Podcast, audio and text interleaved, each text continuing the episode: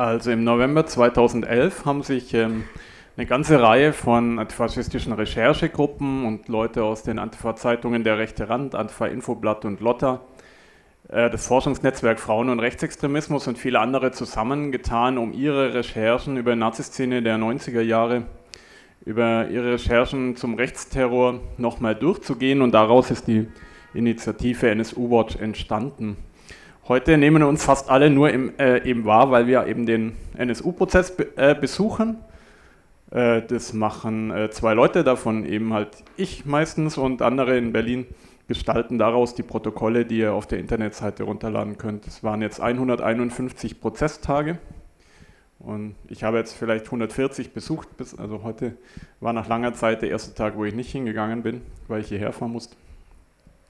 Also können nachher einfach Fragen stellen. Zum Prozess ist mittlerweile so ein großer Komplex und Themen, Thema geworden, dass ich nur Ausschnitte jetzt hier referieren werde. Was wir auch machen, ist, wir besuchen auch die Untersuchungsausschüsse und in Zukunft könnt ihr aus dem neuen Untersuchungsausschuss im Hessischen Landtag auch Protokolle lesen und in Zusammenarbeit mit Tatort Theresienwiese auch aus dieser unsäglichen Enquete-Kommission in Baden-Württemberg. Ich habe auch eine Präsentation mitgebracht. Die ich jetzt gleich zeige.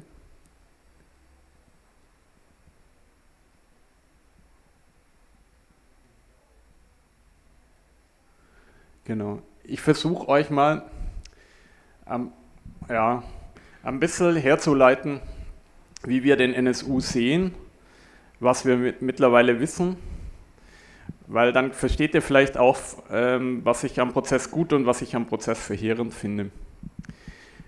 Hm, ich mag mich dem NSU annähern, indem wir den NSU als rechte Terrorgruppe uns anschauen. Und ähm, wenn Terror als Definition das planmäßige Begehen von Anschlägen und Morden ist, mit denen dann zusätzlich hinaus Angst und Schrecken ausgeübt werden, also werden sollen, dann der, äh, entspricht der NSU der idealtypisch der Definition einer rechten Terrorgruppe. Und rechte Terrorgruppen hat es in Deutschland immer gegeben, in Ostdeutschland wie in Westdeutschland. Ähm, in der gesamten deutschen Nachkriegsgeschichte eine Vielzahl rechter terroristischer vorgehender Gruppen agiert, hat äh, sehr viele Tote hinterlassen. Und all diese Taten sind mehrheitlich in der deutschen Gesellschaft schnell vergessen worden. Äh, sie sind allemal als die Einzeltaten von Verrückten isoliert dargestellt worden. Es gab staatlicherseits den Versuch, die deutsche Rechte so darzustellen, als sei sie, sei sie zu blöd, einen rechten Untergrund auszubilden und äh, zu finanzieren. Ähm, es wurde so ignoriert, was an ähm, terroristischer Ideologie und tatsächlich terroristischer Praxis der deutschen Rechten vorhanden ist. Das erste Bild, was ich mitgebracht habe, das ist schon sehr alt ich hoffe, ihr versteht, warum ich damit anfange, wenn es um NSU geht. Denn die Frage ist ja, was ist da passiert? Was haben da Neonazis gemacht? Ähm, warum sind äh, Uwe Böhnhardt, Uwe Mundlos und Beate Zschäpe aufgeflogen oder im, im, Gespräch?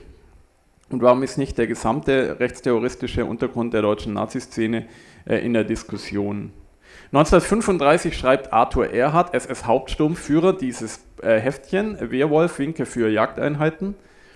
Und das ist zweierlei. Das ist eine ähm, militärische Anleitung für den Krieg von Einzelnen, für den Krieg kleiner Zellen, also ein nicht, nicht regulärer Armeekampf von Soldaten, sondern für den Krieg kleiner Zellen aus dem Untergrund, aus dem Verborgenen heraus.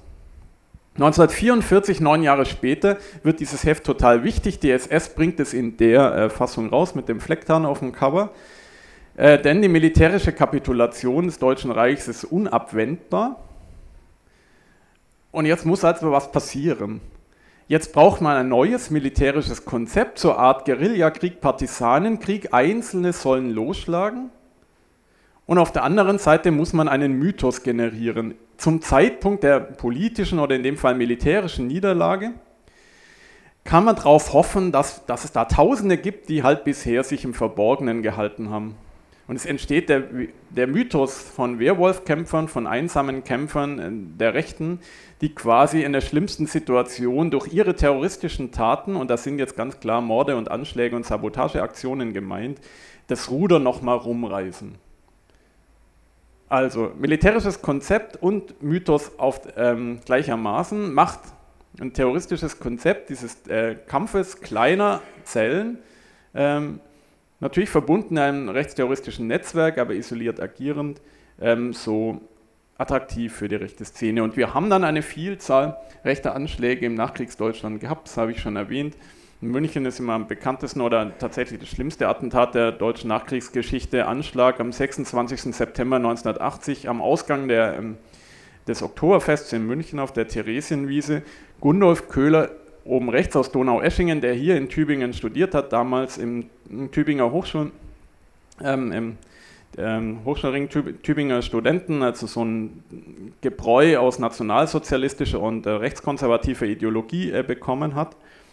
Ähm, der hat die Bombe in der Hand, als sie am Ausgang des Oktoberfests explodiert und er und zwölf Menschen werden äh, getötet und ähm, 200 verletzt, davon 60 lebensgefährlich.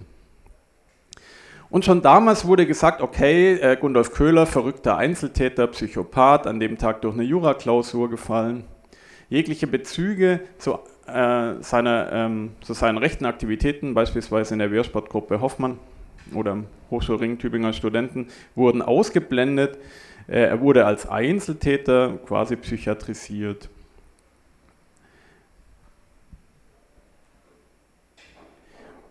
Und mein Oktoberfest-Attentat ist jetzt zumindest in München noch nicht ganz in Vergessen geraten und solche Filme wie Der blinde Fleck oder Kinofilme äh, tragen auch dazu bei, das in dieser, immer wieder darauf hinzuweisen, dass da nichts geklärt ist seit ähm, 34 Jahren.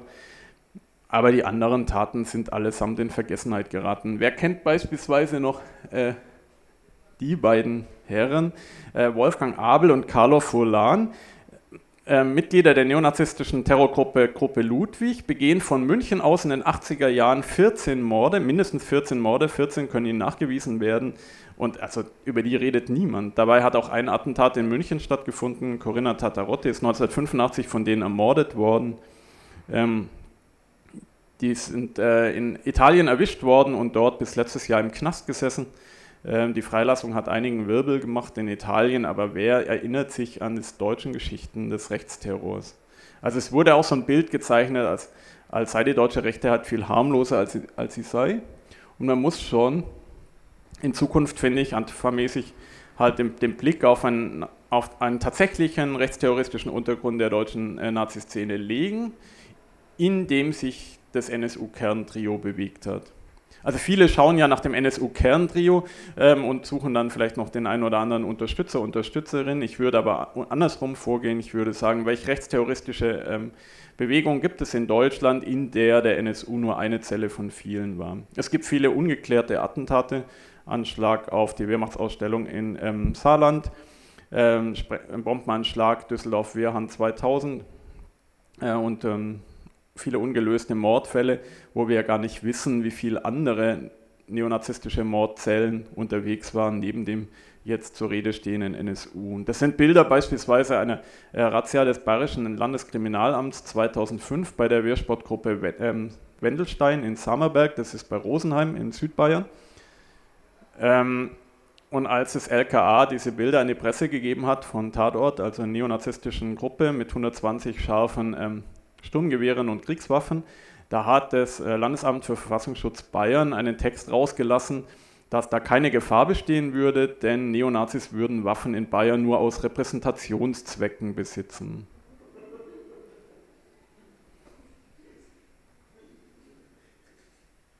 Und es gibt echt viele ungelöste Sachen. 2009 wird in Bayreuth ähm, Helmut Krauser, der, der stadtbekannte Neonazi, kontrolliert äh, von der Polizei ähm, und ähm, er erschießt, also er erschießt sich und einen, äh, er schießt auf die Polizisten noch und er schießt sich dann.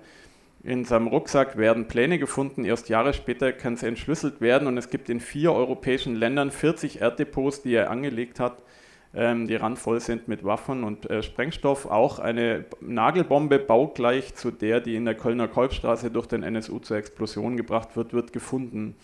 Aber es gibt da keine Ermittlungen, es gibt da keine Ergebnisse. Die Akten in Deutschland sind geheim. Rausgefunden haben wir das alles eh nur über eine Anfrage im österreichischen Bundestag. Die haben dann veröffentlicht, was im deutschen Bundestag nicht äh, zur Kenntnis gegeben wurde, auf entsprechende parlamentarische Initiativen. Also das ist nur so der, ähm, das Umfeld. Und dass Neonazis äh, gewalttätig und äh, terroristisch aktiv werden, ist jetzt kein Betriebsunfall. Das in der äh, zweierlei, also ist auf jeden Fall Folge ihrer Vernichtungsideologie. Da gehört das Töten zwingend ähm, dazu. Da ist es quasi die bittere Konsequenz und gleichzeitig ist halt auch Gewalt, das kriegerisch-soldatische, militärische, ähm, halt auch eine Stütze faschistischen Seins.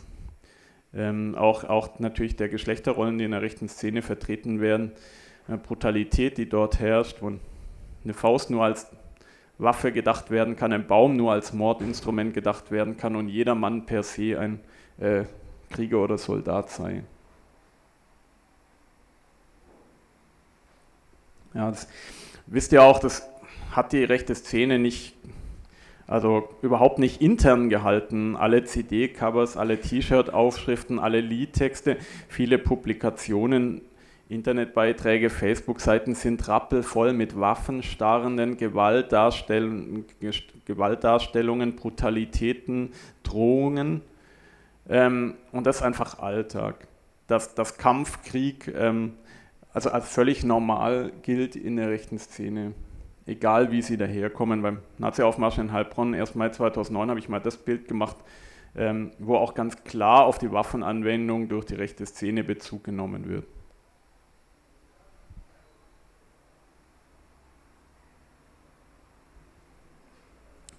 Ich mag aber den NSU auch über die wahrscheinlich wichtigste Säule erklären, nämlich über den Rassismus.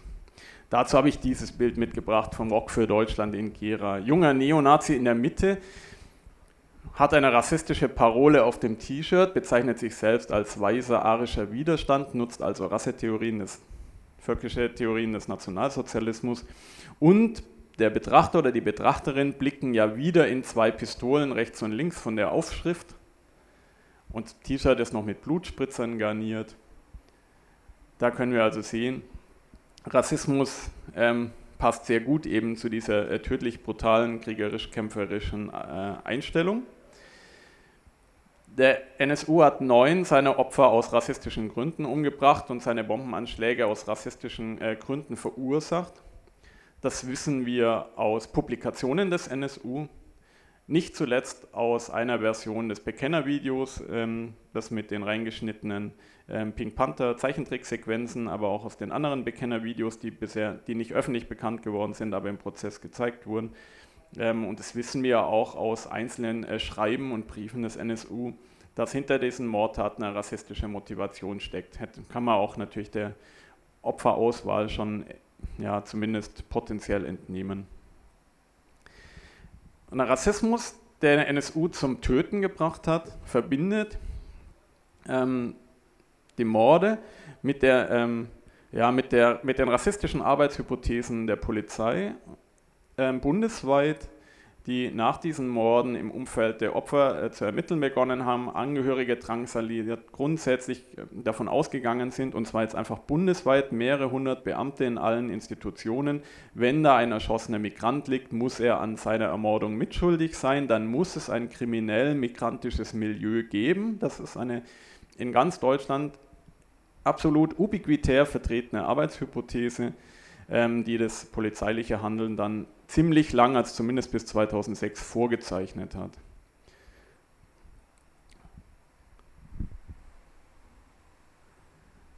Rassismus verbindet aber auch die tödlichen Aktionen des NSU mit der restlichen rechten Szene, wo äh, Rassismus jetzt nicht immer völkisch daherkommt, aber religiös formiert oder kulturalistisch oder wie auch immer ähm, und verbindet natürlich die Taten des NSU auch mit dem gesellschaftlichen Rassismus Hunderttausende äh, ein Thilo Sarrazin-Buch kaufen, wo ähm, Millionen Menschen rassistische Parteien zu wählen bereit sind und wo ähm, also hohe Anteile der Bevölkerung rassistische Ressentiments ähm, ja, zeigen in Umfragen oder äh, zuzustimmen, rassistischen Sätzen zuzustimmen bereit sind.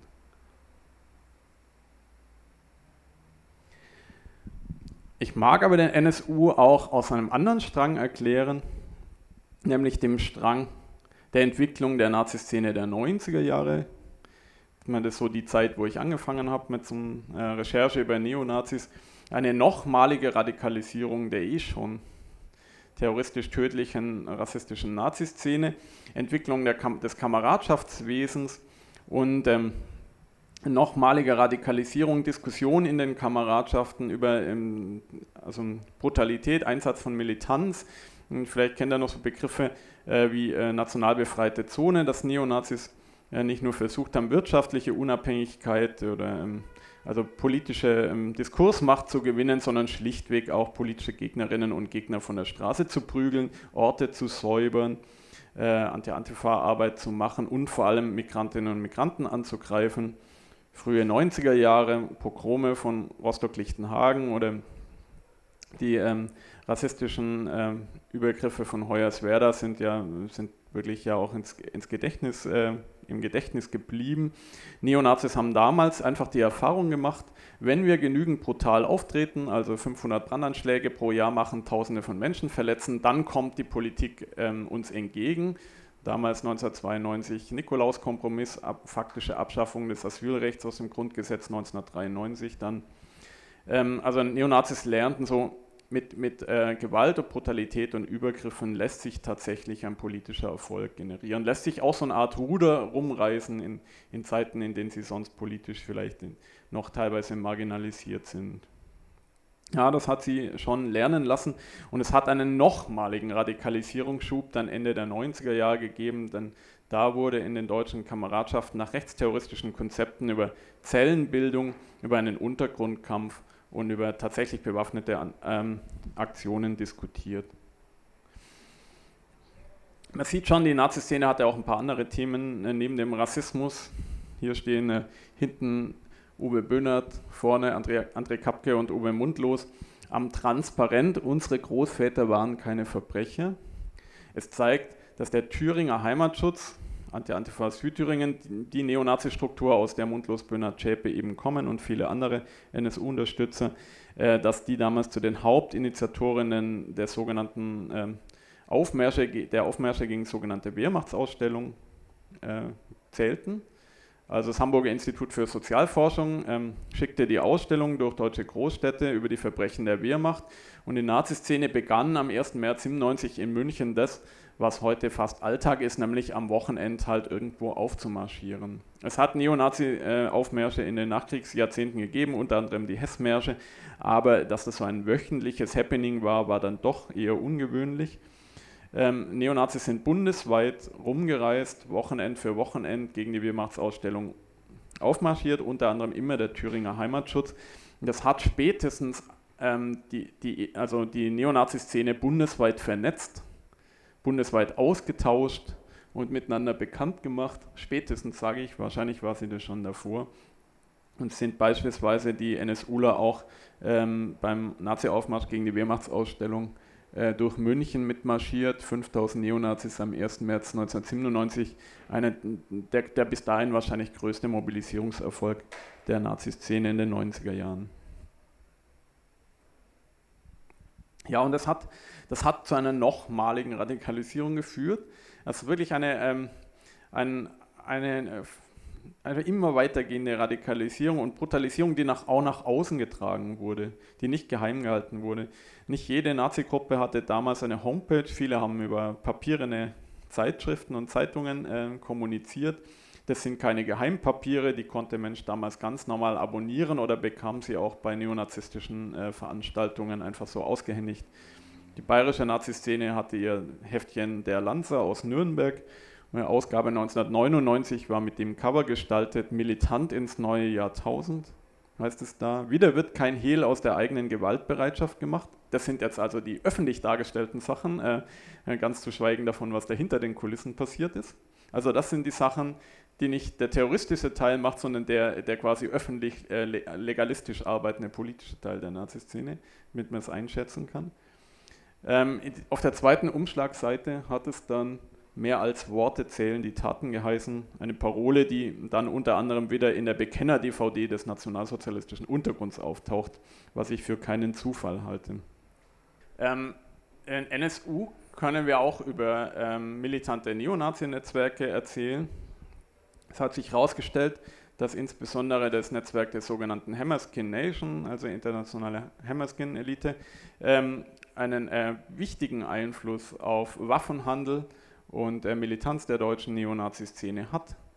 Äh, die schwappten ja 1992 spätestens von den, über Baden-Württemberg von den USA nach Deutschland und sind also als elitäres Netzwerk sehr darauf erpicht, möglichst oft mit Waffen irgendwo zu posieren. Und ein Teil der NSU-Unterstützerinnen und Unterstützer gehört diesem internationalen Hammerskin-Netzwerk an.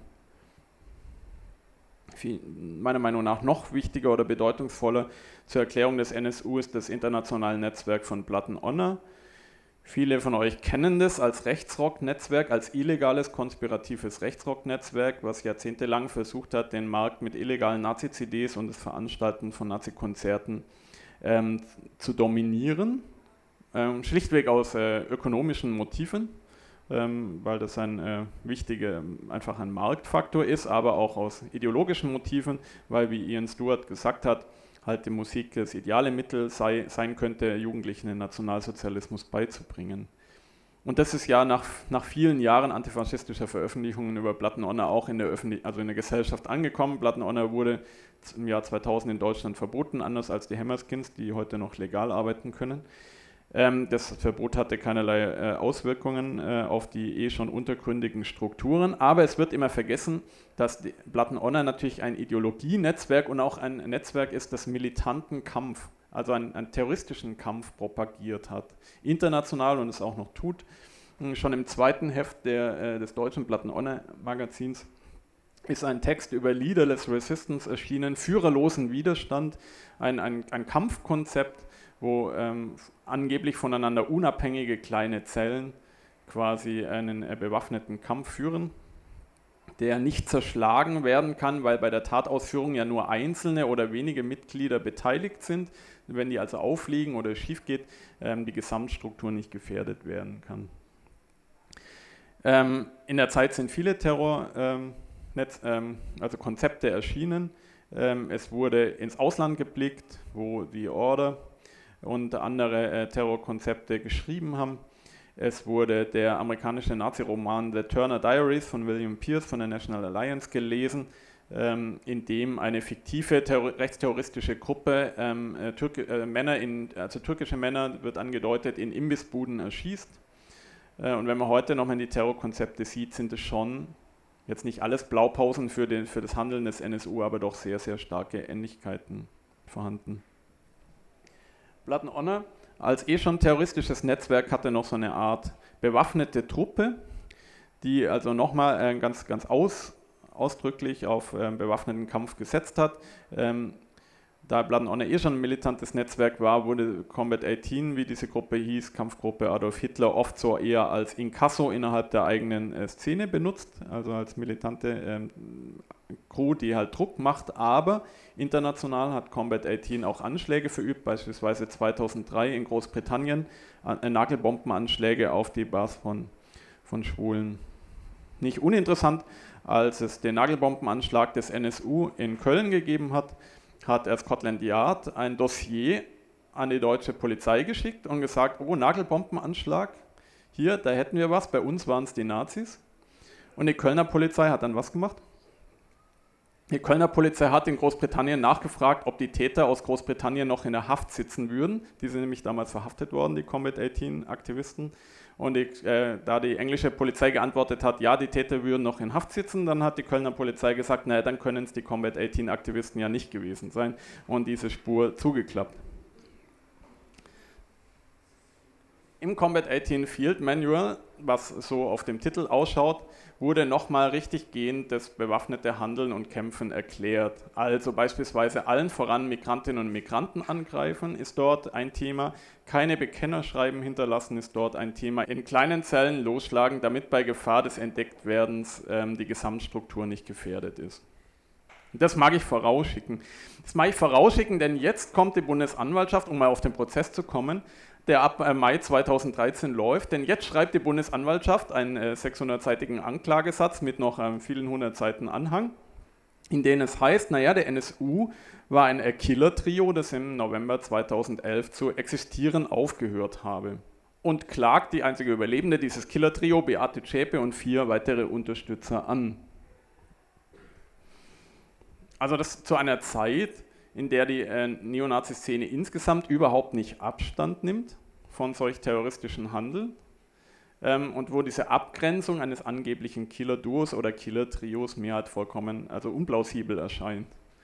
Das Bild habe ich beim Nazi-Aufmarsch in Hof gemacht am 1. Mai ähm, 2012 und ein Viertel der Teilnehmenden, ein Viertel der Teilnehmenden hatte auf die roten äh, T-Shirts, Solidaritäts-T-Shirts des Freien Netz Süd, diesen Rückenaufdruck angebracht, nämlich C18, also Combat 18, also das jetzige aktuelle 2012 nach der Selbstenttarnung des NSU Bekenntnis zum terroristischen Handeln, auch völlig unge ungehindert von den Behörden.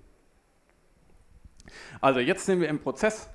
Seit Mai 2013 151 Prozesstage bisher und Termine bis zum 30. Juni terminiert nächsten Jahres, wenn es reichen wird. Wir haben schon uns allen zehn Mordtaten des NSU dort gewidmet, beginnend mit dem ersten Mord des NSU 2000 an Enver Schimschek in Nürnberg ähm, und enden mit der Ermordung von Michel Kiesewetter und dem Mordanschlag auf Martin Arnold 2007 Heilbronn es kam jetzt bei all den Taten raus, welche äh, akribische Ermittlungen die Polizei in äh, den Familien der Opfer durchgeführt hat. Mit Rechtshilfeersuchen sind teilweise hunderte Beamte bis nach Bulgarien, Griechenland und die Türkei, Serbien ausgeschwärmt. Ähm, es war ihnen kein Ermittlungs-, keine Ermittlungsmethode zu illegal, um sie durchzuführen. Die äh, Angehörigen wurden verwanzt, Autos wurden äh, verwanzt ähm, Angehörige wurden unter Druck gesetzt. Es sind getarnte Polizeibeamte als Journalistinnen und Journalisten bei den Opferfamilien aufgelaufen. Das ist eine absolut illegale äh, Geschichte in Deutschland. Und es wurde am Münchner und Nürnberger Hauptbahnhof Dönerbuden von der Polizei betrieben, von V-Leuten der Polizei, oder also ähm, inoffiziellen Mitarbeitern der Polizei. Und da wurde dann konsequent keine Rechnung bezahlt, denn man dachte, dann komme schon dieses kriminelle migrantische Milieu. Also dass man sich einfach eingeredet hat, ähm, bundesweit aufgrund der rassistischen Arbeitshypothesen. Und es wurde jetzt im Einzelfall, als ähm, Zeuginnen und Zeugen aus den Familien vernommen wurde, nochmal richtig plastisch, was da passiert ist. Also die Polizei hat ein unglaubliches Misstrauen dadurch gesät, in der Nachbarschaft beispielsweise der betroffenen Familien, aber auch in den Familien selber. Deren Vertrauen in den deutschen Rechtsstaat war teilweise so hoch, dass sie dann angefangen haben, an ihren Angehörigen zu zweifeln, so ala, war mein Ehemann vielleicht doch Drogendealer? Also weil die nicht aufgehört haben, über Jahre hinweg nur diese ähm, Spuren zu verfolgen und da ähm, Druck auszuüben. Es hat super stigmatisierende Geschichten gegeben, beispielsweise, dass halt die Drogenhunde äh, mehrfach da im Keller oder im Haus rumgeschickt wurden, bis auch die letzten gecheckt haben, dass es da irgendwie um Drogen zu gehen müsse. Na, dass die Polizei beim ersten Mord im Umfeld des Opfers äh, zu ermitteln beginnt, das kann man ihr schlecht vorwerfen, das ist jetzt einfach mal Kriminalistik, aber es hätte sich nach wenigen Wochen einfach zeigen müssen, dass die Spuren eben nichts ergeben und spätestens nach der Erschießung von Abdurrahim Ösudoro mit derselben Waffe wäre klar gewesen, dass es sich hier um eine Serientat handelt, ähm, die also nichts mit dem Privatleben der Opfer und ihrer Ehefrauen zu tun haben kann ähm, und die äh, auch äh, nichts mit einem kriminellen Hintergrund der jeweiligen Opfer zu tun haben könnte, denn die Opfer standen in keinerlei Beziehung zu anderen, die Familien kennen sich ja überhaupt gar nicht.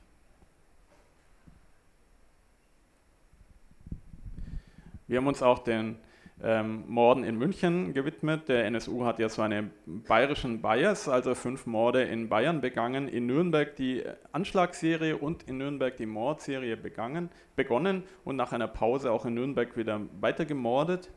Also diesen Bezug auf, auf Bayern, der nicht geklärt werden konnte, ist eine der, der Fragen, die leider bis heute im Prozess offen blieben. Wieso wurden genau diese Opfer ausgewählt und ähm, wer nicht jetzt ähm, im Falle Münchens ist auch deutlich geworden, dass es eine Vielzahl ausrecherchierter Tatorte gegeben hat, etwa 105 präzise ausrecherchierte Adressen, die für Attentate im Prinzip allein in München ausgesucht waren.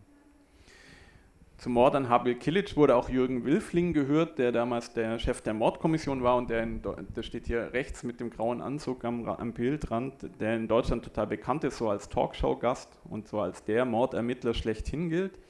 Jürgen Wilfling war einer der Hauptprotagonisten rassistischer Arbeitshypothesen und er hat sowohl im Bayerischen NSU-Untersuchungsausschuss als jetzt im Prozess überhaupt keine Reue oder irgendwie Erkenntnis oder Reflexion gezeigt, wie überhaupt keine Polizeibeamtinnen, Polizeibeamten oder Verfassungsschützerinnen bisher im Prozess sich irgendwie entschuldigt an die Opferfamilien oder Angehörigen gewandt hätten. Gar niemand.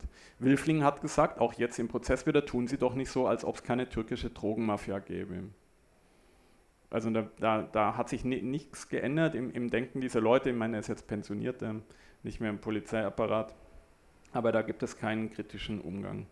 Ähm, so gewesen, beim Mord an Habil Kilic äh, haben Zeuginnen äh, sofort auf zwei deutsche Männer auf Fahrräder hingewiesen. Die hat Wilfling so Ach und Krach als Zeugen suchen lassen und hat gar nie was äh, geschlussfolgert, als die sich nie gemeldet haben. Normalerweise, wenn sich Zeuginnen und Zeugen, von denen man weiß, dass es sie gibt, auf die entsprechenden Aufrufe in den Medien nicht melden, werden die Leute eigentlich sogar eher automatisch als potenzielle Täterinnen und Täter eingeordnet in äh, Mordermittlungen. Aber da ist es immer unterblieben. Aber irgendwelche ähm, migrantischen Köpfe, die da gesehen worden seien, die mit dem Auto die Bad Schachener Straße entlang gefahren sind, die sind als potenzielle Täterinnen und Täter lang von, von Wilfling gesucht worden.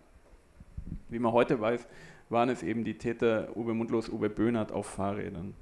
Und ich will nochmal am, am Beispiel des Mords, letzten Mords in München an Theo Bulgaridis zeigen, wieso ich es für völlig unglaubhaft halte, beim NSU von einem Killer-Trio auszugehen.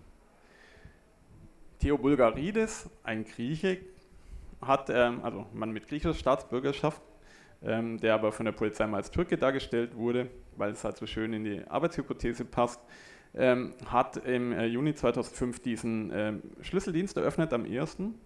Und unsere Recherchen können zeigen, dass er noch nicht im Telefonbuch, nicht im Branchenbuch und nicht in, in entsprechenden Internetnachschlageteilen verzeichnet war. Dieser Schlüsseldienst, in dem er erschossen wurde, hieß Schlüsselwerk OHG. Der ähm, erste Besitzer ist ein Mann mit einem so äh, traditionell deutsch klingenden Nachnamen. Und er ist nur der Mit Mitbesitzer gewesen, Theo Bulgaridis. Die Frage stellt sich also, wie können Neonazis aus Zwickau überhaupt von der Existenz eines migrantisch betriebenen, neu eröffneten Schlüsseldienst in München wissen? Das gibt eine akribische Recherche, sind im Zwickauer Brandschutz äh, Stadtplanausschnitte gefunden worden, in dem die benachbarte Kreuzung an der Landsberger Straße mit einem Kreuz verzeichnet ist. Und es gibt und das, damit haben wir uns monat, monatelang im Prozess beschäftigt, korrespondierende Fahrzeuganmietungen. Also es gibt noch alte Mietverträge eines Wohnmobils, das Uwe Böhnert, Uwe Mundlos zum, äh, und andere angemietet haben, am, äh, Tag des, also am Vortag des Mordes und dann quasi direkt runtergefahren sind und direkt wieder hochgefahren sind nach Zwickau ähm, wenn man den äh, Routenplaner befragt, dann entspricht das ziemlich genau auf 10 Kilometer genau der Strecke Zwickau-München-Zwickau, was dort noch als Kilometerstand eingetragen ist. Also es sind 10 Kilometer mehr, also große Recherchefahrten können nicht stattgefunden haben. Das muss also schon aus, ähm, ausbaldowert gewesen sein, der Tatort sind wir überzeugt, dass es nicht geht, außer dass eben lokale Neonazi-Szenen ihr Wissen ähm, da hoch, hochgeben. Im Prozess hatten wir sehr viele Gutachterinnen und Gutachter, Spezialistinnen gehört, auch einen Techniker der Deutschen Telekom, der beweisen kann, dass ähm, da am Nachmittag vor der Tat ein Mensch mit einem Handy vor dem Laden in der Telefonzelle angerufen hat, die vor der Wohnung von Beate Zschäpe damals in Pulenstraße ähm, also äh, stand. Und die, äh, die Nummer dieses Handys ist auf einem Zettel in der Zwickauer Frühlingsstraße gefunden worden und die SIM-Karte auch. Es hat also eine Kommunikation zwischen der daheimgebliebenen Beate Zschäpe an dem Tag und den Mörderinnen und Mördern gegeben. Der Gutachter war deswegen so faszinierend, weil er seine Spezialität dieses Tatorts aussagen kann, dass das Telefonat direkt vor der Tür stattgefunden hat. Da ist der mittlere Ring und so eine Betonbrücke und da hatte die äh, Telekom wohl immer Probleme mit der Handy-Netzabdeckung, deswegen haben die da acht Antennen auf die umstehenden Häuser gesteckt und man kann aus der, äh, aus der Funkzellenauswertung, aus der Berechnung heute noch auf wenige Meter genau sagen, wo dieses Telefonat geführt wurde aufgrund solcher Winkelberechnungen im Feld.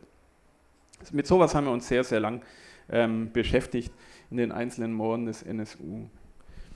Jetzt war natürlich während der Ermittlungen schon ein Schwerpunkt, ähm, sich an die Tatwaffe zu halten, die bei ähm, den Morden bis jetzt auf Heilbronn immer mit im Einsatz war.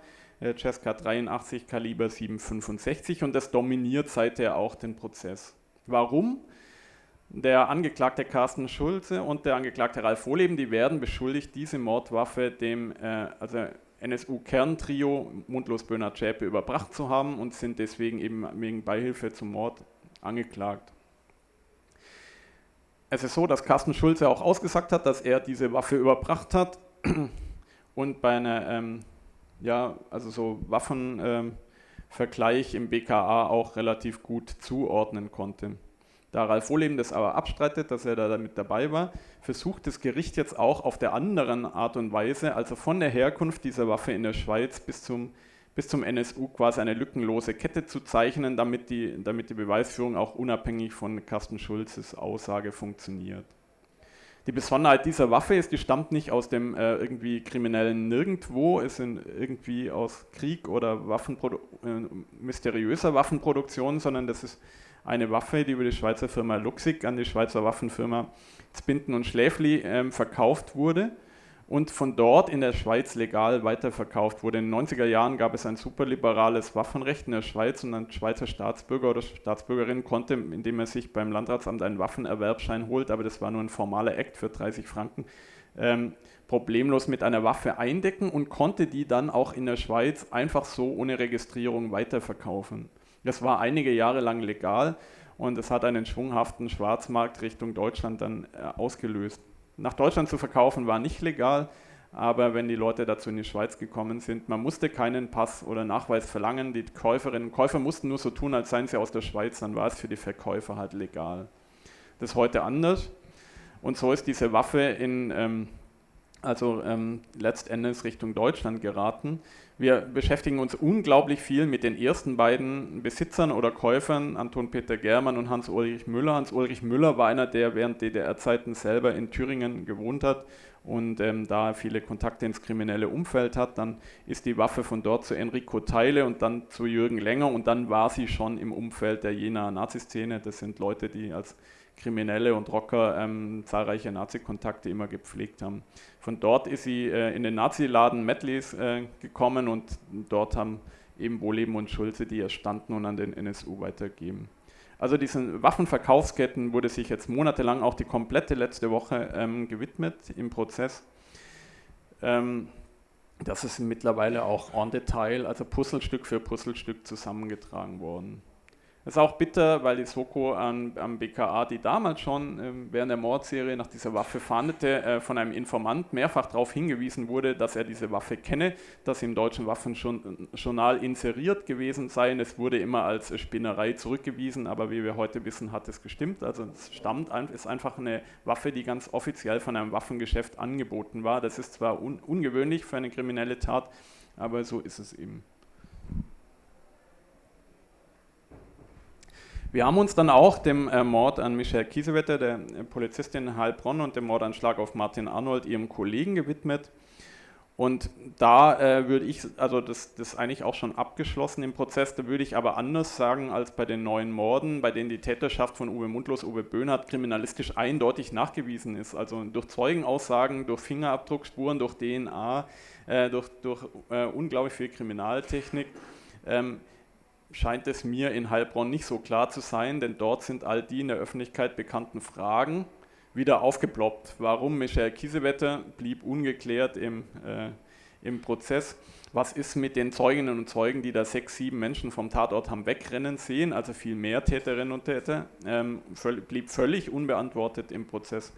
Ähm, da ist es nur so, dass der Nachweis erbracht werden konnte über Spuren, dass Uwe Böhnert und Uwe Mundlos an der Tat beteiligt waren. Also ich finde den, den, Komplex überhaupt nicht geklärt und es ist halt die Frage, ob das dem Gericht reicht. Denn Beate Zschäpe ist ja nicht, ist ja nicht äh, beschuldigt, den Mord begangen zu haben. Dann müsste man ihn vollständig aufklären, sondern nur der Mittäterschaft an einem Mord, den eben Uwe Mundlos Uwe Böhnhardt mitbegangen haben, und da, das ist im Prinzip nachgewiesen. Es könnte sein, dass es dem Vorsitzenden Richter Götzl schon reicht.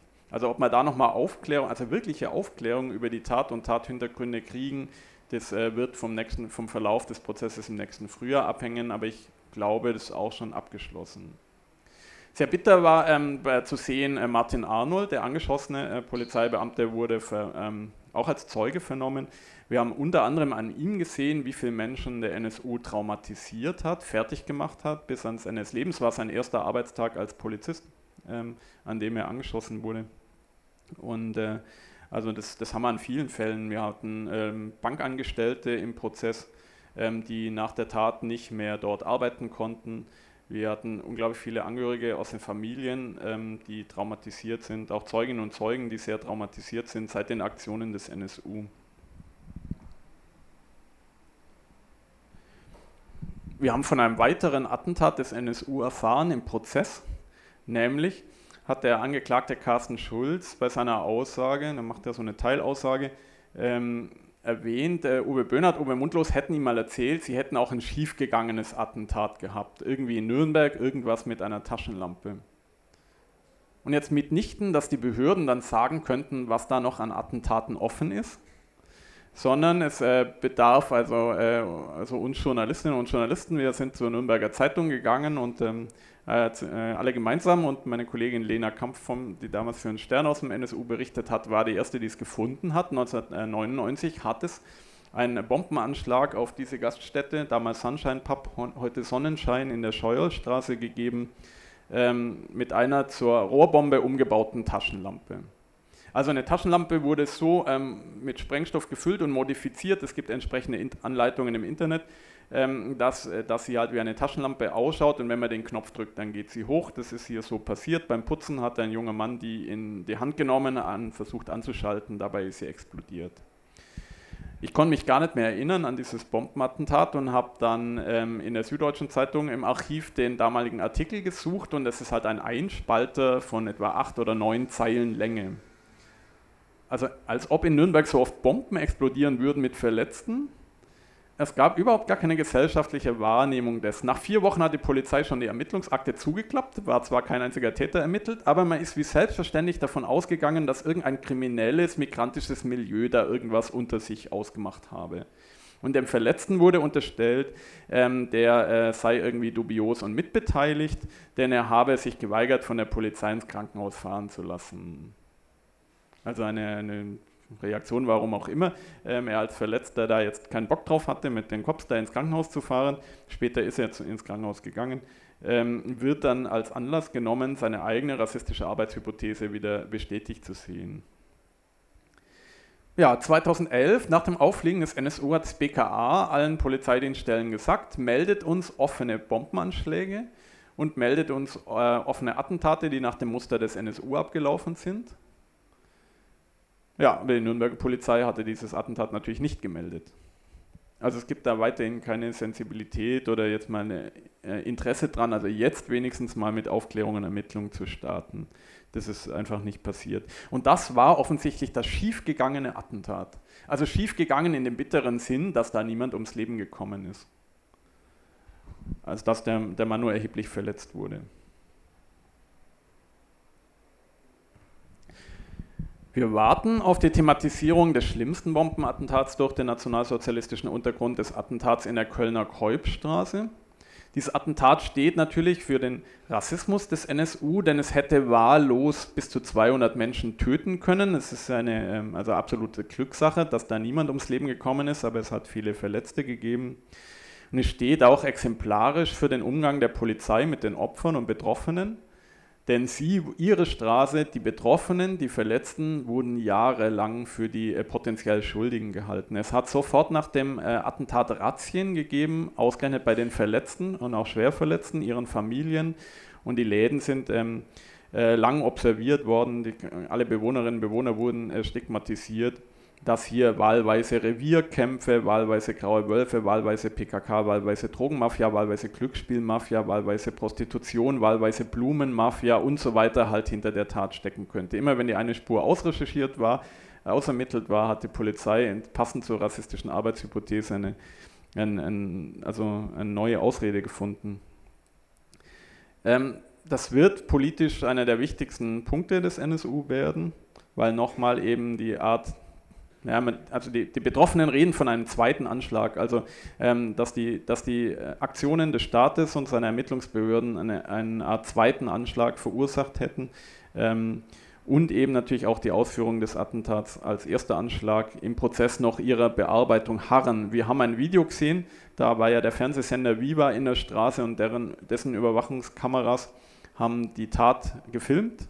Also wie Uwe Mundlos, Uwe Böhnert ein Fahrrad mit der Rohrbombe, also mit der Nagelbombe in Gasflasche abstellen und sich dann entfernen und auch wie die explodiert ist, aufgezeichnet worden auf Video.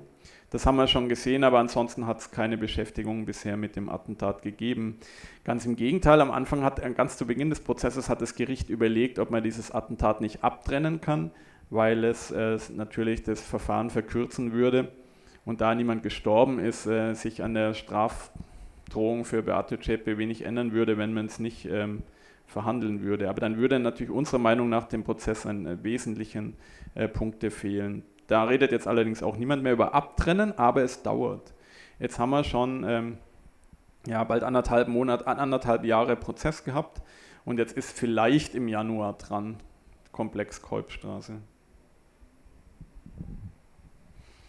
Also es hat einfach das, das, kriegen wir immer wieder mit, auch ohne Kolbstraßenbehandlung jetzt. Äh, rassistische Ermittlung, äh, Ermittlungen haben alles dominiert. Äh, der, der, Sprachgebrauch der Polizei in den Akten ist äh, der Wahnsinn. Also baden-württembergische Polizeibeamte schreiben wie selbstverständlich von Negern und Zigeunern, also vielfach an vielen Stellen. Ähm, nachdem beim Attentat an der ähm, Heilbronner Theresienwiese äh, Schaustellerfamilien aus Serbien da ihr, ihr Gewerbe aufgebaut haben, ähm, hat die Polizei ähm, unglaublich antiziganistische äh, Akten produziert. In Serbien wurden Befragungen gemacht und als die äh, serbischen Familien äh, nichts äh, wussten natürlich über das Attentat in Heilbronn auf der Theresienwiese, wurde gesagt, ja, die, diese Vernehmungen kann man nicht verwerten, denn bei ähm, Zigeunern ist das Lügen in der Ethnie angelegt. Also das O-Ton baden-württembergische Polizei. Und sowas findet sich massenhaft. Also durch über alle Polizeidienststellen und es äh, ist offensichtlich auch nicht weiter aufgestoßen. 2006 hat sich ein bisschen was verändert. Wir haben es damals leider nicht erfahren, in der Öffentlichkeit sage ich immer. Ähm, 20 Beamte wurden in der BAO Bosporus, auch so ein rassistischer Name, in Nürnberg abgestellt, ähm, ja, nach anderen Tathypothesen zu forschen. Alexander Horn, Profiler am bayerischen LKA, hat ja gesagt, naja, das, das, das führt jetzt einfach zu nichts mehr mit diesen migrantischen, äh, mit diesen rassistischen Arbeitshypothesen gegen die Migrantinnen und Migranten. Ähm, davon hat die Öffentlichkeit aber nichts erfahren. Ganz im Gegenteil, das hat dem Polizeiapparat sofort Ärger gegeben und da war schnell Schluss mit dieser äh, Arbeit der 20 Polizeibeamten, denn das baden-württembergische Landeskriminalamt hat eine neue operative Fallanalyse geschrieben, in der es heißt, die Taten des NSU, also wie wir heute wissen, des NSU seien so brutal, dass sie von jemand außerhalb des deutschen Kulturkreises zwingend begangen sein worden müssen. Also das schreibt so der 70 Jahre oder 60 Jahre nach der Shoah schreibt das baden-württembergische ähm, LKA solche Geschichten, dass also Deutsche nicht brutal morden können. Ähm, das zeigt dann den, den, das, was als struktureller Rassismus bezeichnet wird, was sich durch die Institutionen zieht, Land auf Land ab. Ja, mit einem Bankraub haben wir uns schon beschäftigt, dem am 4. November in der Wartburg Sparkasse Eisenach ähm, kurz bevor äh, das Wohnmobil in Brand geraten ist und die ganze NSU-Kiste aufgeflogen ist. Aber es gab ähm, mindestens 15 Raubstraftaten des NSU schon ziemlich früh, ähm, mit der sie ähm, ja, ihr konspiratives Leben finanziert haben oder relativ konspiratives Leben. Sie haben ja nicht im Untergrund gelebt, sie haben ja in Zwickau gelebt, aber sind halt unter falschen Namen aufgetreten und haben ähm, äh, natürlich ein, auch einen Haufen Geld für einen ziemlich aufwendigen Lebensstil gebraucht. Also mit dem, äh, mit dem Bankraub haben wir uns beschäftigt, mit den anderen noch nicht. Das ist dann auch fürs Frühjahr oder jetzt den Winter Thema. Immer wieder geht es um das Abtauchen des NSU 1998 nach den äh, Bombenfunden in der Garage, schlichtweg deswegen, weil das ist eine Garage von Beate Zschäpe gewesen und äh, die Aktionen des NSU haben ja schon vor dem Abtauchen begonnen. Es gab das Aufhängen dieses antisemitischen Puppentorsos mit Bombenattrappe an der Autobahn Richtung Dresden, äh, an der A4. Es gab ähm, die Bombe am äh, Jenaer Theaterplatz, es gab Sprengstofffund im äh, Jenaer Fußballstadion. Das sind ja alles Attentate die, ähm, äh, und Attentatsversuche, äh, die Beate Zschäpe mit den anderen äh, NSU-Lern begangen hat. Das äh, spielt von der gesehen auch immer wieder in den Prozess rein. 1998 findet die äh, Polizei die sogenannte Bombenbauwerkstatt in der Garage von äh, Beate Zschäpe an der Jenaer Kläranlage. warum auch immer gibt es keinen Haftbefehl und die anderen können noch turmen. Also Mündlos, Böhnert und Zschäpe entfernen sich ungehindert. Ist auch wieder einer ähm, der klarsten Hinweise für mich, dass wir es beim NSU mit einem Netzwerk zu tun haben, was der übrigens selber behauptet. Wenn man in der Bekenner-DVD, in der professionell gemachten DVD über das Menü wegzappt ähm, am DVD-Player, dann kommt dieses Chart eingeblendet. Der nationalsozialistische Untergrund sei, heißt es da, ein Netzwerk von Kameraden mit dem Grundsatz Taten statt Worte. Also auch hier steht Netzwerk. Also hier steht nicht Trio oder Kleingruppe oder irgendwas, ähm, wie es dann die Bundesanwaltschaft in eine Anklage reingeschrieben hat.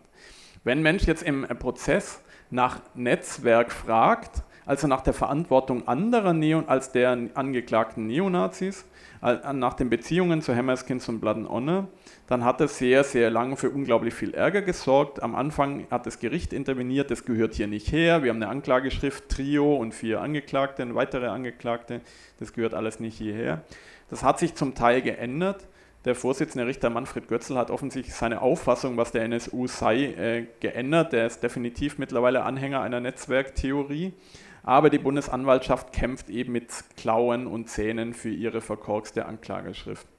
Also es hat sich selbst im Prozess die ganze Zeit schon herausgestellt, dass der NSU also in einem Netzwerk agiert, das vielleicht aus 200 Neonazis bestanden hat. Das ist auch im Prozess schon einfach wirklich absolut offenkundig geworden an vielen Punkten aber es darf halt nicht sein, das ist eine politisch motivierte Anklageschrift, denn es ist klar, dass, es, dass der Vorwurf geringer ist, wenn den Behörden eine Dreiergruppe durch die Lappen gegangen ist, als wenn sie die Existenz eines 200-köpfigen terroristischen, ähm, neonazistischen Bewegung ähm, ignoriert hat.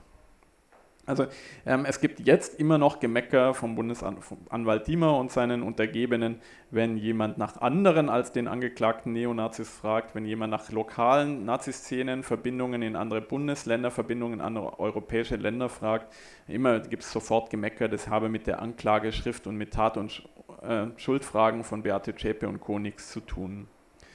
Das ist der ganz, ganz große Clash mit den Nebenklagevertreterinnen und Vertretern, die eine Netzwerktheorie sehen. Es ist auch wirklich zu offensichtlich. Als 1998 Mundlos Böhner Zschäpe abhauen können, mit Hilfe von Ralf Wohlim äh, und Andreas Rachhausen, da müssen sie ja irgendwo hin. Da ist ja noch nichts vorbereitet, das ist in dem Moment noch äh, eine Spontanaktion. Und wie wir im Prozess jetzt mühselig durch Ladung vieler, vieler Neonazi-Zeugen herausgefunden haben und Aktenstudium, ähm, gehen sie nach Chemnitz. Uwe Mundlos hinterlässt in der Garage, das kann er nicht mehr mitnehmen, seinen Rucksack und in dem Rucksack ist für den Fall einer Flucht vorbereitet äh, verschiedene Telefonlisten enthalten. Die sind anders als in privaten Telefonbüchern nicht nach Namen sortiert, sondern nach Orten sortiert stehen hier Neonazis drauf die also als besonders zuverlässig gelten. So zuverlässig, dass die oft äh, Mundlos die Telefonnummern ihrer Arbeitsplätze auch angegeben haben. Hier ist beispielsweise eine Nummer aus dem Robert Bosch Krankenhaus in Stuttgart verzeichnet. Ähm, und diese Liste dokumentiert, wie gut das NSU-Kerntrio in die Bundesländer Deutschlands äh, vernetzt war. Vor allem in die Orte, muss man zynischerweise sagen, in denen es Mord, Mordanschläge des NSU gegeben hat. Also ausgerechnet in diesen ähm, entlegenen Orten quasi oder jetzt nicht so bekannt und äh, sofort ähm, einfallenden Orten wie Heilbronn, Rostock etc. hatte der NSU in, laut dieser Liste, allein laut dieser Liste schon Kontakte. Es stehen auch sehr, mehrere Neonazis aus dem Raum Heilbronn, Ludwigsburg und Stuttgart drauf, ähm, wo wir wissen, dass sie ähm, häufig von Uwe Mundlos oder Beate Zschäpe besucht wurden früher. Ähm, sind Neonazis aus Jena, aus Thüringen, aus der sächsischen Plattenonner-Szene nach Baden-Württemberg damals gezogen oder haben hier gearbeitet. Gestern war beispielsweise ähm, Jan Werner, sächsischer Plattenonner-Sektionschef, vorgeladen, der heute in Chemnitz wohnt, der ähm, auch immer in Sachsen gewirkt hat, der aber von Montag bis Freitag in Walheim bei, äh, bei Bietigheim-Bissingen äh, gearbeitet hat und gelebt hat und dessen Freundin in Besigheim gewohnt hat, wo er auch die Razzia dann 2011, 2012 hatte. Ähm, also man sieht, wie eng die Neonazi-Szenen Sachsens, Thüringens, Baden-Württemberg an dem Punkt verbunden sind. Er hat sich geweigert, den Prozess auszusagen ähm, unter Verweis darauf, dass gegen ihn noch Ermittlungen laufen wegen Unterstützungsleistungen für den NSU. Es ist so, dass es äh, verschiedene Berichte von Nazis gibt, Zeugenaussagen, aber auch Aktenmaterial, ähm, äh, nachdem Andreas Graupner wusste, also über, den, über das Befinden des NSU im Untergrund, also dass er über Informationen verfügt hat, ähm, wie es denen drei geht und ob sie Geld brauchen oder nicht brauchen, also über einen engeren Kontakt. Auf dieser Liste, das ist nur eine von vielen Beispielen, sind auch V-Leute verzeichnet. Etwa 20, manche sagen 24 V-Leute haben sich im direkten Umfeld des NSU aufgehalten. Also offensichtlich ähm, wussten die Behörden sehr genau, wo der rechtsterroristische Teil und gefährliche Teil ist. Und wie wir heute wissen, haben diese V-Leute äh, entweder teilberichtet, was eigentlich eine Katastrophe darstellt, denn ihren Berichten wurde geglaubt, dass das jetzt eine vollständige Aussage ist, aber sie haben tatsächlich über den NSU berichtet. Ähm, mit den Aussagen konnte entweder nichts angefangen werden oder sie sind einfach versickert oder bewusst unterdrückt worden, wie man heute annehmen muss. Zum Teil wurden ja auch Fahndungsmaßnahmen ganz äh, bewusst sabotiert, wie der Thüringische Untersuchungsausschuss beispielsweise in seinem Abschlussbericht festgehalten hat. Die stehen hier aber auf der Liste. Leute wie Kai äh, Dalek oder Tino Brandt oder Thomas Richter, alias Corelli.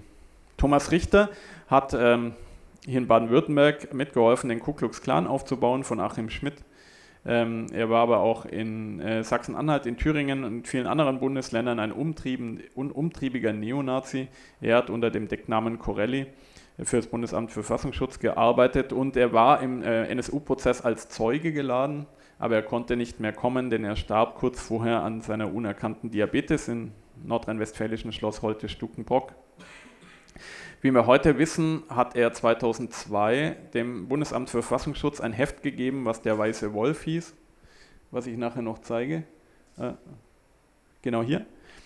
Ähm, und in dem ist in, der, in einer späteren Ausgabe, als ich jetzt hier euch zeige, ist ein Gruß an den NSU erschienen. Im Vorwort steht Danke an den NSU, euer Kampf hat Früchte getragen. Wir sind ähm, uns sicher, dass von 1998 bis etwa 2002 die Naziszene enorm viel Geld in die Abgetauchten pumpen musste, damit die überleben können. Und das Verhältnis hat sich nicht zuletzt durch die Bankraube umgedreht. Äh, zu dem Zeitpunkt hat der NSU wahrscheinlich Geld in der deutschen Naziszene verteilt als sind sogenannte NSU-Briefe gefunden worden, über deren Verschickung etwas Ungleit besteht, ähm, wo der NSU offensichtlich Teile der deutschen Naziszene schlichtweg mit Geld versorgt hat, also aus den Raubstraftaten. Ähm, er hat dieses Heft weitergegeben. Bis vor wenigen Wochen hat es immer vom Verfassungsschutz geheißen, sie hätten dieses Heft gar nicht gehabt. Jetzt heißt es, oh, wir hatten es doch in der Bibliothek, aber es ist unausgewertet geblieben. Er hat 2005 dem Bundesamt für Verfassungsschutz eine CD mit so Nazi-Bildchen gegeben aus dem Nationalsozialismus und so Nazi-Grafik und Abbildungen, die aber NSU-CD hieß. Also wieder eine äh, Verwendung dieses Kürzels und er hat 2010 nochmal einem V-Mann des Hamburger Landesamts für Verfassungsschutz ebenfalls so eine CD übergeben. Also wir wissen, dass der äh, Verfassungsschutz am Punkt NSU überhaupt nicht auf dem rechten Auge blind war, zum Teil seine V-Leute direkt auf die angesetzt hat. Ähm, aber äh, tatsächlich sind halt ähm, Weitergabe dieser Informationen an die Polizeibehörden völlig unterblieben. Und ähm, das, also, ja, das wird noch wird eigentlich versucht, den Prozess zu, zu thematisieren aber einige der V-Leute sagen gar nichts, wie Thomas Starke ähm, im Prozess, weil gegen sie zum Teil auch ermittelt wird, oder andere, ähm, wie Tino Brandt, ähm, sagen halt tagelang, sie könnten sich an nichts mehr erinnern, was sie da weitergegeben haben. Es wird demnächst Kai Dalek geladen, der wichtigste V-Mann des Bayerischen Landesamts für Verfassungsschutz im NSU, direkten NSU-Umfeld, der hier rechts steht. Ähm, er hat für die Nazi-Szene bundesweit äh, das sogenannte Thule-Netz mitgegründet als Mitarbeiter des Bayerischen Landesamts für Verfassungsschutz. Also er ist kein klassischer V-Mann, sondern eher ein Verfassungsschutzmitarbeiter, der ganz gezielt in die Nazi-Szene ging. Er hat die süddeutsche Neonazi-Szene auf den äh, Trip gebracht, Anti-Antifa-Arbeit zu machen, terroristische Anti-Antifa-Arbeit zu machen. Er hat äh, viele Zeitschriftenprojekte äh, Pro der deutschen Rechten angeschoben, die es zum Teil heute noch gibt. Ähm, Und er hat ein, äh, er galt bei der Thüringer Neonazi-Szene gewissermaßen als Vorgesetzter, obwohl er aus Bayern ist, also für die Gesinnungsgemeinschaft der Neuen Front damals in Thüringen so quasi der Führungskader. Und es wird natürlich super spannend ähm, zu erfahren. Kai Dalek war wirklich direkt am NSU dran ähm, was denn er dem Bayerischen Landesamt für Verfassungsschutz erzählt hat oder ob gar Mundlos Böhnert waren ja auch Computerfreaks, ob die auch über das Toolenetz kommuniziert und sich eingewählt haben. Das gab nämlich zwei Spiegelserver beim Bayerischen und Baden-Württembergischen Verfassungsschutz, also alles, was die Neonazis angeblich verschlüsselt im Toolenetz getan haben. Die Behörden haben uns jahrelang erzählt, konnten wir leider nicht mitlesen, alles verschlüsselt, haben die in Baden-Württemberg und Bayern direkt im Amt gehabt, als die Server sind in den Ämtern gestanden. Ähm, das war also keine Blindheit auf dem rechten Auge, sondern die waren da sehr nah dran, aber die Ergebnisse haben halt nicht zu äh, Aktionen der Behörden geführt und in der Öffentlichkeit wurde erzählt, es gäbe keinen Rechtsterrorismus.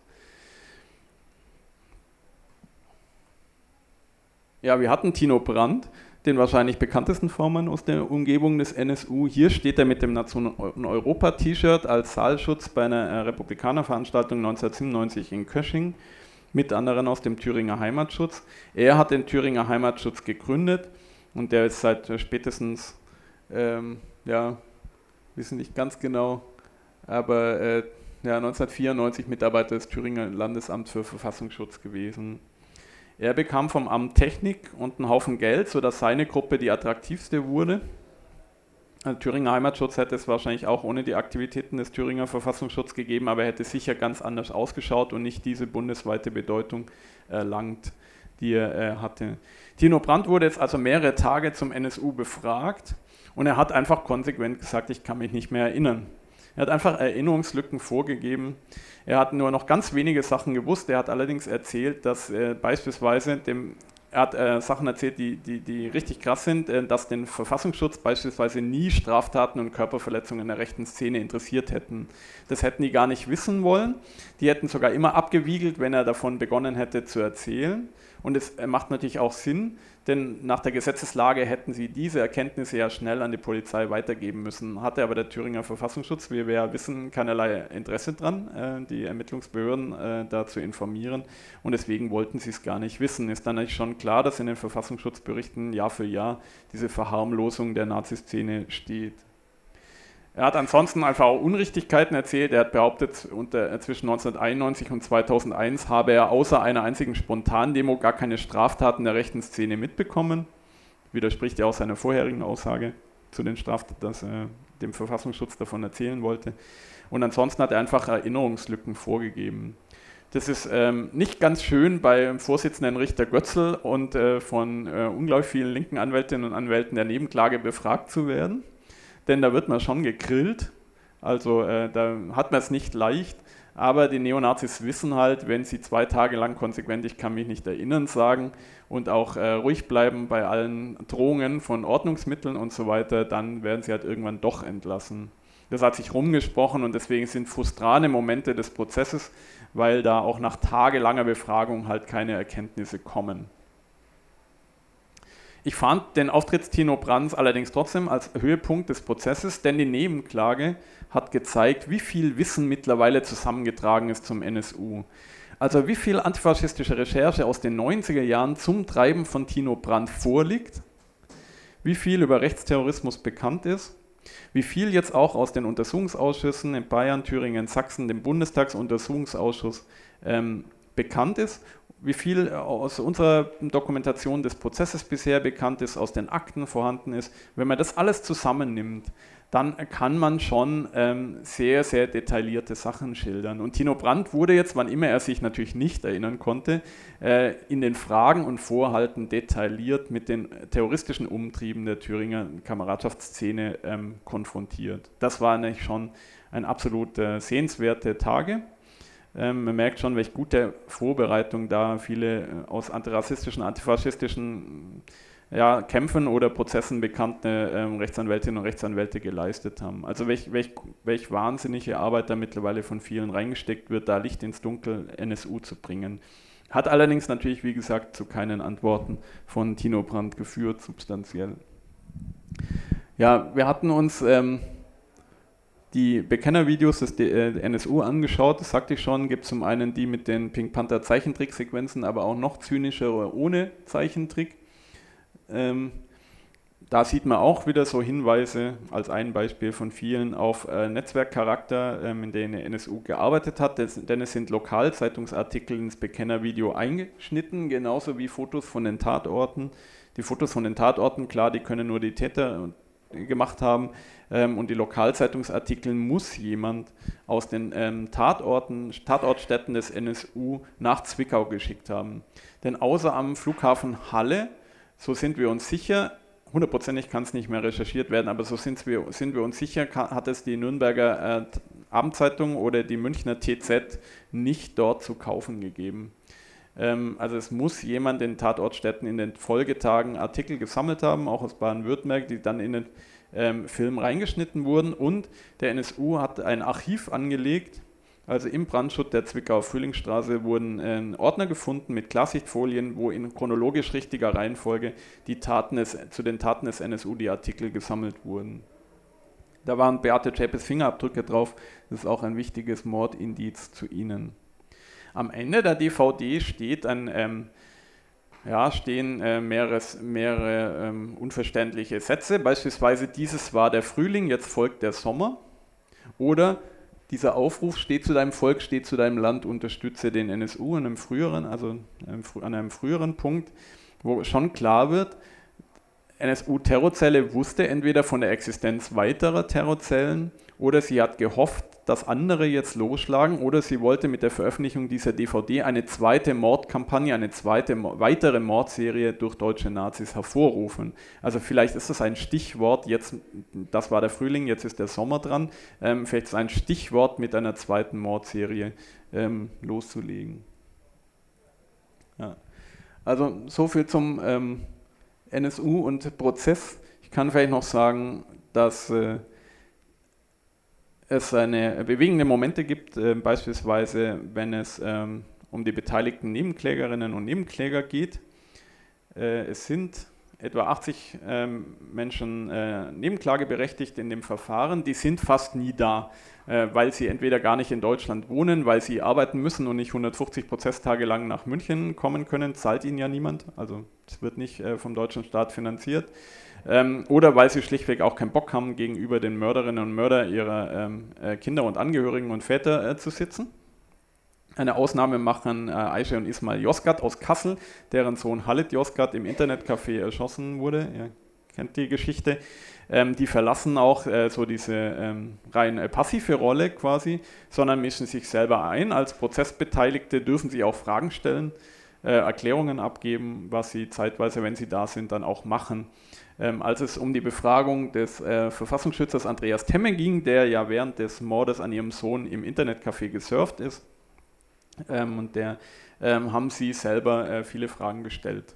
Das war etwas ungewöhnlich, da haben einige erst zu meckern angefangen, dass die jetzt nicht aufhören, also quasi zu reden, aber als Prozessbeteiligte dürfen sie natürlich äh, Fragen stellen. Es ist nur ungewöhnlich, dass sie das nicht an ihre Anwältinnen und Anwälte delegieren, aber der, ihr Anwalt äh, äh Kienzler aus Hamburg äh, hat dazu bei Raven gesagt, ja, sollen ja nochmal selber machen. Ähm, das ist sehr gutes Recht und die haben äh, der auch nicht wirklich äh, locker gelassen in der Befragung von Andreas Temme. Diesen Verfassungsschützer hatten wir vier oder fünf Tage da. Es ist ein absolutes Trauerspiel, denn er hat halt einfach unglaublich viele verschiedene Varianten angegeben für, für die dubiosen Fakten, die äh, rund um seine Anwesenheit an diesem Tatort äh, zählen.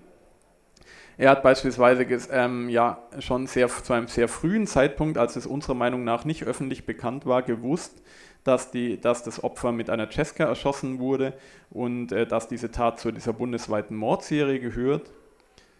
Das war zu dem Zeitpunkt einfach nicht öffentlich bekannt und er hat im Prozess jede Menge Erklärungen dafür angegeben, wo er das gewusst haben will. Nämlich zum ersten hat er gesagt, es hätte in dem Anzeigenblättchen Extra-Tipp gelesen, aber da kommt jetzt wieder die hervorragende Arbeit der Nebenklage. Der Extra-Tipp von damals wurde natürlich besorgt, da steht kein Wort drin. Weil als er das nächste Mal vorgeladen wurde, hat er gesagt, ach, dann hätte es halt eine hessischen Allgemeinen gelesen. Pech gehabt, die hessische Allgemeine hatten wir schon da, da stand es auch nicht drin. Dann hat er gesagt, bevor er sich in der Falschaussage verstrickt, okay, dann müsste ich korrigieren, dann habe er es halt von der Polizei erfahren. und an dem Tag war er beim Staatsschutz in seiner Eigenschaft als Verfassungsschützer, der sich mit Islamismus beschäftigt. Das stimmt, aber die Polizisten haben gesagt, er wäre erst um 15 Uhr da gewesen, dann hätte er nicht am Vormittag schon wissen können, dass die Tat mit der Waffe passiert ist. Und dann haben äh, viele Polizeibeamte ausgesagt, dass sie mit ihm überhaupt nicht über die Art der Waffe geredet haben, dass er es vielleicht zufällig aufgeschnappt haben könnte, könnte sein, aber erst am Nachmittag, nicht am Vormittag und so weiter und so fort. Ähm, Andreas Temmer hat einfach nach wie vor gezeigt, dass er keinerlei äh, Interesse hat, an der Mitwirkung der Aufklärung da beizutragen. Es ist ganz im Gegenteil, es hat eine Tatortrekonstruktion mit Video gegeben, wo er beweisen wollte, dass er von dem Mord nichts mitbekommen haben kann. Da hat er also so auffällig weggeschaut auf dem Video und es war die einzige Möglichkeit, dass er den Mord nicht sehen kann, dass er also so total sich wegdreht und wegschaut, ähm, dass es halt super auffällig war. Der hat in der hessischen, äh, im hessischen Verfassungsschutz in der Außenstelle Kassel gearbeitet und alle Mitarbeiterinnen und Mitarbeiter der Außenstelle Kassel wurden im Prozess geladen. Auch der hessische Verfassungsschutzpräsident und alle haben unterschiedliche Versionen erzählt. Zum Einsatz von Temme, zum Besuch Temmes bei der Polizei, zu seinen Erzählungen über Mord und Tatwaffe also, sechs Beamte des hessischen Verfassungsschutzes bis hinauf zum Präsident erzählen sechs unterschiedliche Versionen und zwar haarsträubend 180 Grad entgegengesetzte Versionen, sodass klar ist, mindestens fünf, vielleicht aber auch alle sechs haben gelogen. Ist halt nicht klar geworden, wer, aber ähm, also man sieht, eine deutsche Behörde hat auch heute keinerlei Interesse dran an einer, an einer wahrheitsgemäßen äh, Berichterstattung im Prozess oder Aufklärung. Das war schon auch sehr frustrant ähm, äh, zu sehen, dass man an, an dem Punkt mit, dem, mit, mit den Mitteln eines Strafprozesses überhaupt nicht weiterkommen wird. Ja. Ansonsten, da Beate Zschäpe und André Emminger und äh, zum Teil auch Holger Gerlach und vor allem auch Ralf Vorleben ja schweigen, also gar keinen Mucks sagen, ähm, braucht man viele äh, Aussagen aus, der, aus dem Umfeld. Also es werden Nachbarinnen aber, oder frühere Freundinnen und Freunde, ähm, Familienangehörige, aber auch Nazis vorgeladen, und zwar viele Nazis die als Zeuginnen und Zeugen aussagen sollen. Diese Nazis, das ist weiterhin frustran, haben absolute Erinnerungslücken. Also Mandy Struck beispielsweise, eine der wichtigsten NSU-Unterstützerinnen, die Beate Zschäpe die Personalien äh, über Jahre zur Verfügung gestellt hat, hat schlichtweg behauptet, sie würde die gar nicht kennen. Und man, dann ist sie halt schlecht beraten, weil die Nebenklage ist super vorbereitet. Es gibt Bilder von Nazi-Aufmärschen, es gibt Berichte, dass es gegenseitige Besuche gab. Männisch, äh, Struck war in Wohnungen, wo die NSUler waren. Sie ist äh, eine wichtige Aktivistin von äh, Chemnitz 88 gewesen, die zu den zentralen Versteckern quasi nach der Flucht 98 gehört haben. Ihr, ähm, also das ist alles einfach totaler Witz. Aber ähm, sie kommen durch. Sie werden halt zwei Tage lang von Götzel und Nebenklage dann gegrillt, und, äh, aber sie kommen durch mit ihrer Ich kann mich nicht erinnern äh, Geschichte. Das ist wirklich, wirklich sehr bitter. Zur Rolle der Bundesanwaltschaft, um äh, Herbert Diemer habe ich schon einiges gesagt. Die kämpfen halt wie, äh, wie irre um, die, äh, um das Aufrechterhalten ihrer äh, dubiosen Anklageschrift ähm, eben wo, wo, von einem Trio die Rede ist. Aber sie, sie äh, können es nicht mehr verhindern. Also die Verantwortung der sächsischen Platten-Honor-Fraktion, äh, Sektion fürs Unter Unterbringen ähm, des NSU-Trios, für Waffenbeschaffung, die Beziehungen zu den Hammerskins, die ähm, internationalen ähm, Vorbilder in terroristischen Konzepten, ähm, die Beziehungen zum amerikanischen Nazi-Roman The Turner Diaries, das ist alles von der Nebenklage, also wirklich schon im Prozess aufgeblättert worden.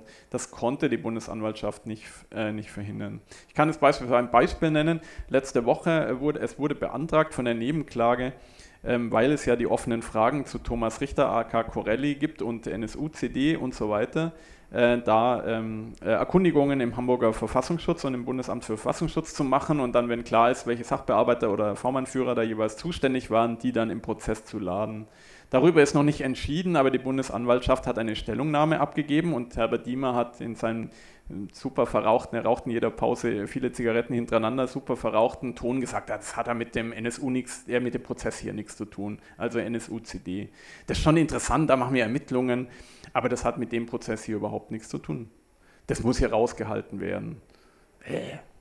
So, das war seine Stimm Stellungnahme. Also tatsächlich das, ähm, das, das Festhalten, also dass es jetzt so eine knapp gehaltene, also ähm, knapp definierte Anklageschrift gibt, fällt einem jetzt äh, regelmäßig auf die Füße.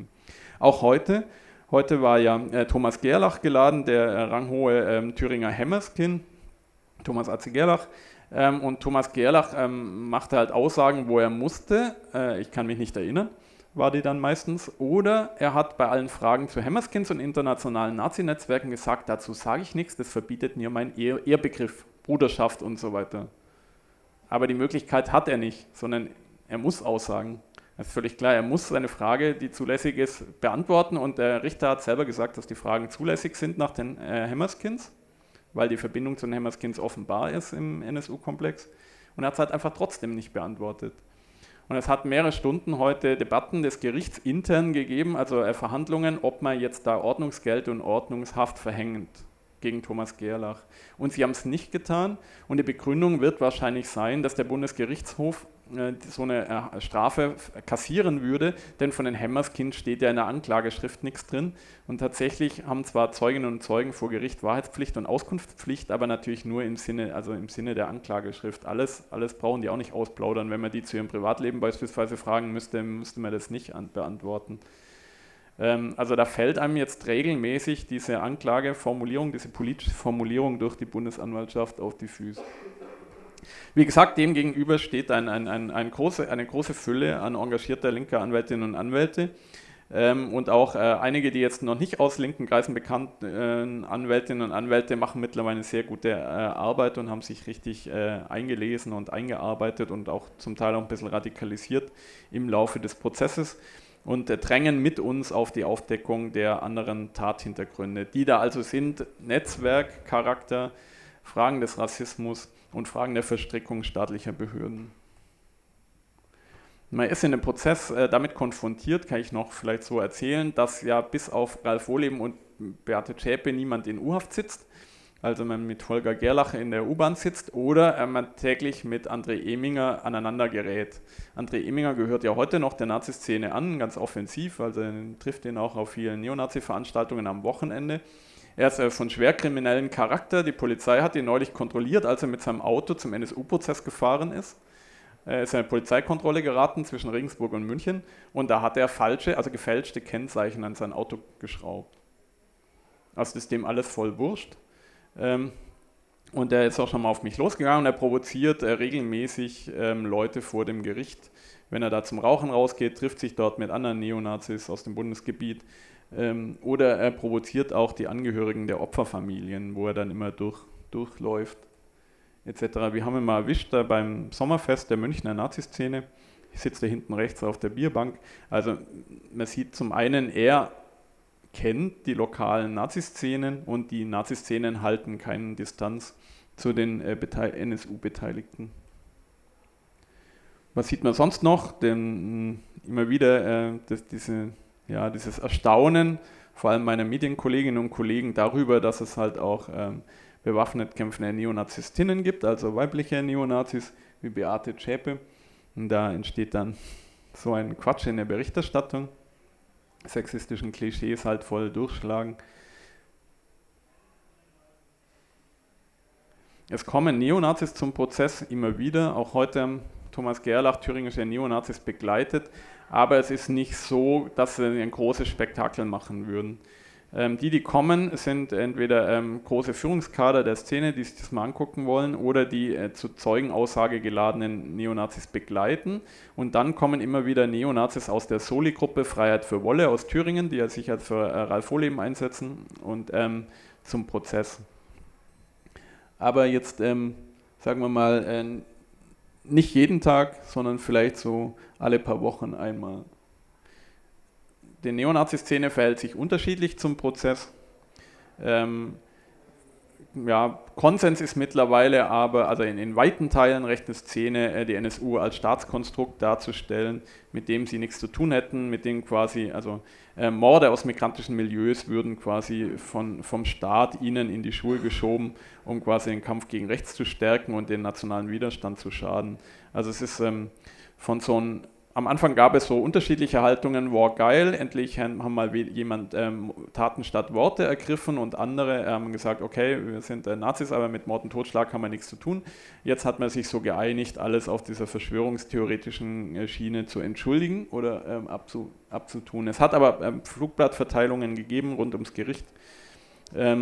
Ähm, oder immer wieder gibt es einzelne, Stel einzelne Äußerungen, auch subkultureller Art von Neonazis zum Thema NSU. Beispielsweise gibt es äh, eine, ein, ein Lied, äh, äh, Neonazi-Band Vergeltung, äh, die halt äh, Beate Zschäpe, du bist die Schönste im ganzen Land, ein Lied hat. Oder es gibt solche T-Shirts, wie ein Nazi-Aufmarsch in Berlin diesem Sommer hat ein Neonazi-NSU-Schauprozess stoppen auf dem T-Shirt getragen. Aber das sind jetzt nicht käuflich erwerblich, solche ähm, T-Shirts.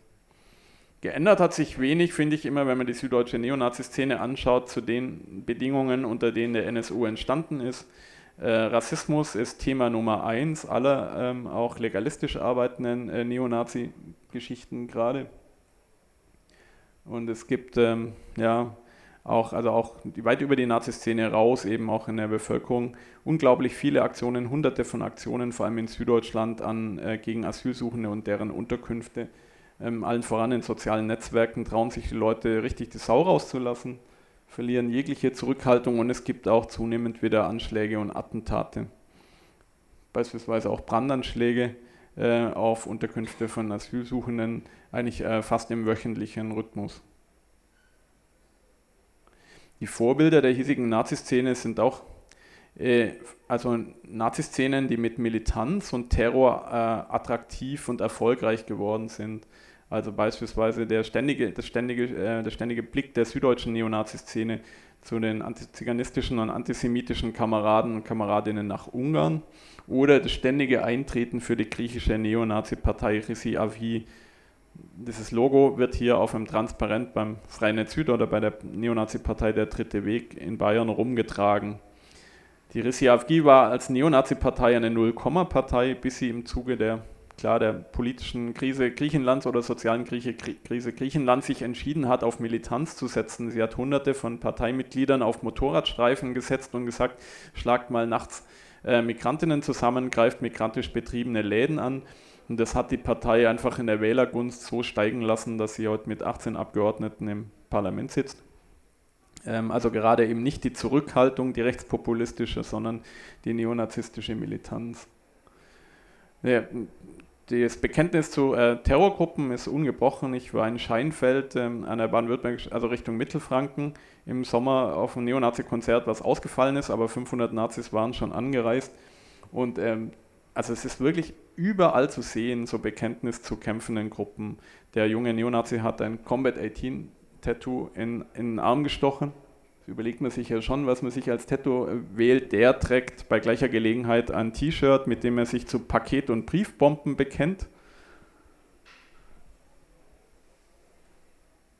Und der, wie viele andere an dem Tag, bekannte sich zur ähm, Weiße Wölfe Terror Crew. Das ist jetzt eine ähm, rechtsterroristische Gruppierung, gegen die in sechs europäischen Ländern Ermittlungen laufen.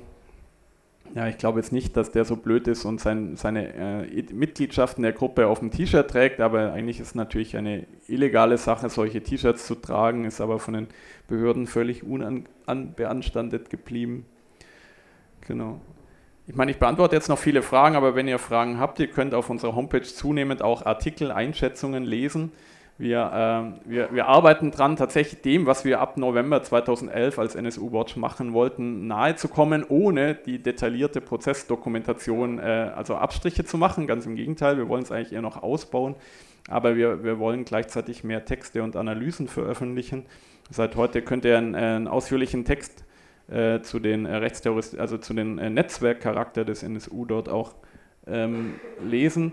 Und ich kann auch den, äh, die Protokolle natürlich empfehlen, die es dort von den Verhandlungstagen gibt. Also etwa 141 Proto Protokolle derzeit von 151 Verhandlungstage. Die anderen kommen noch, aber das dauert halt ewig. Und ich kann auch den Twitter-Kanal empfehlen, at NSUWatch. Da haben wir schon 5300 Tweets an fast 5000 Followerinnen und Follower geschickt. Ähm, da könnt ihr auch während der Prozesstage, also in den Pausen, äh, erfahren, was gerade so ähm, passiert. Während des Prozesses darf man nicht online gehen, Ähm, aber in den Prozesspausen schicken wir, was gerade so in den letzten Stunden passiert ist.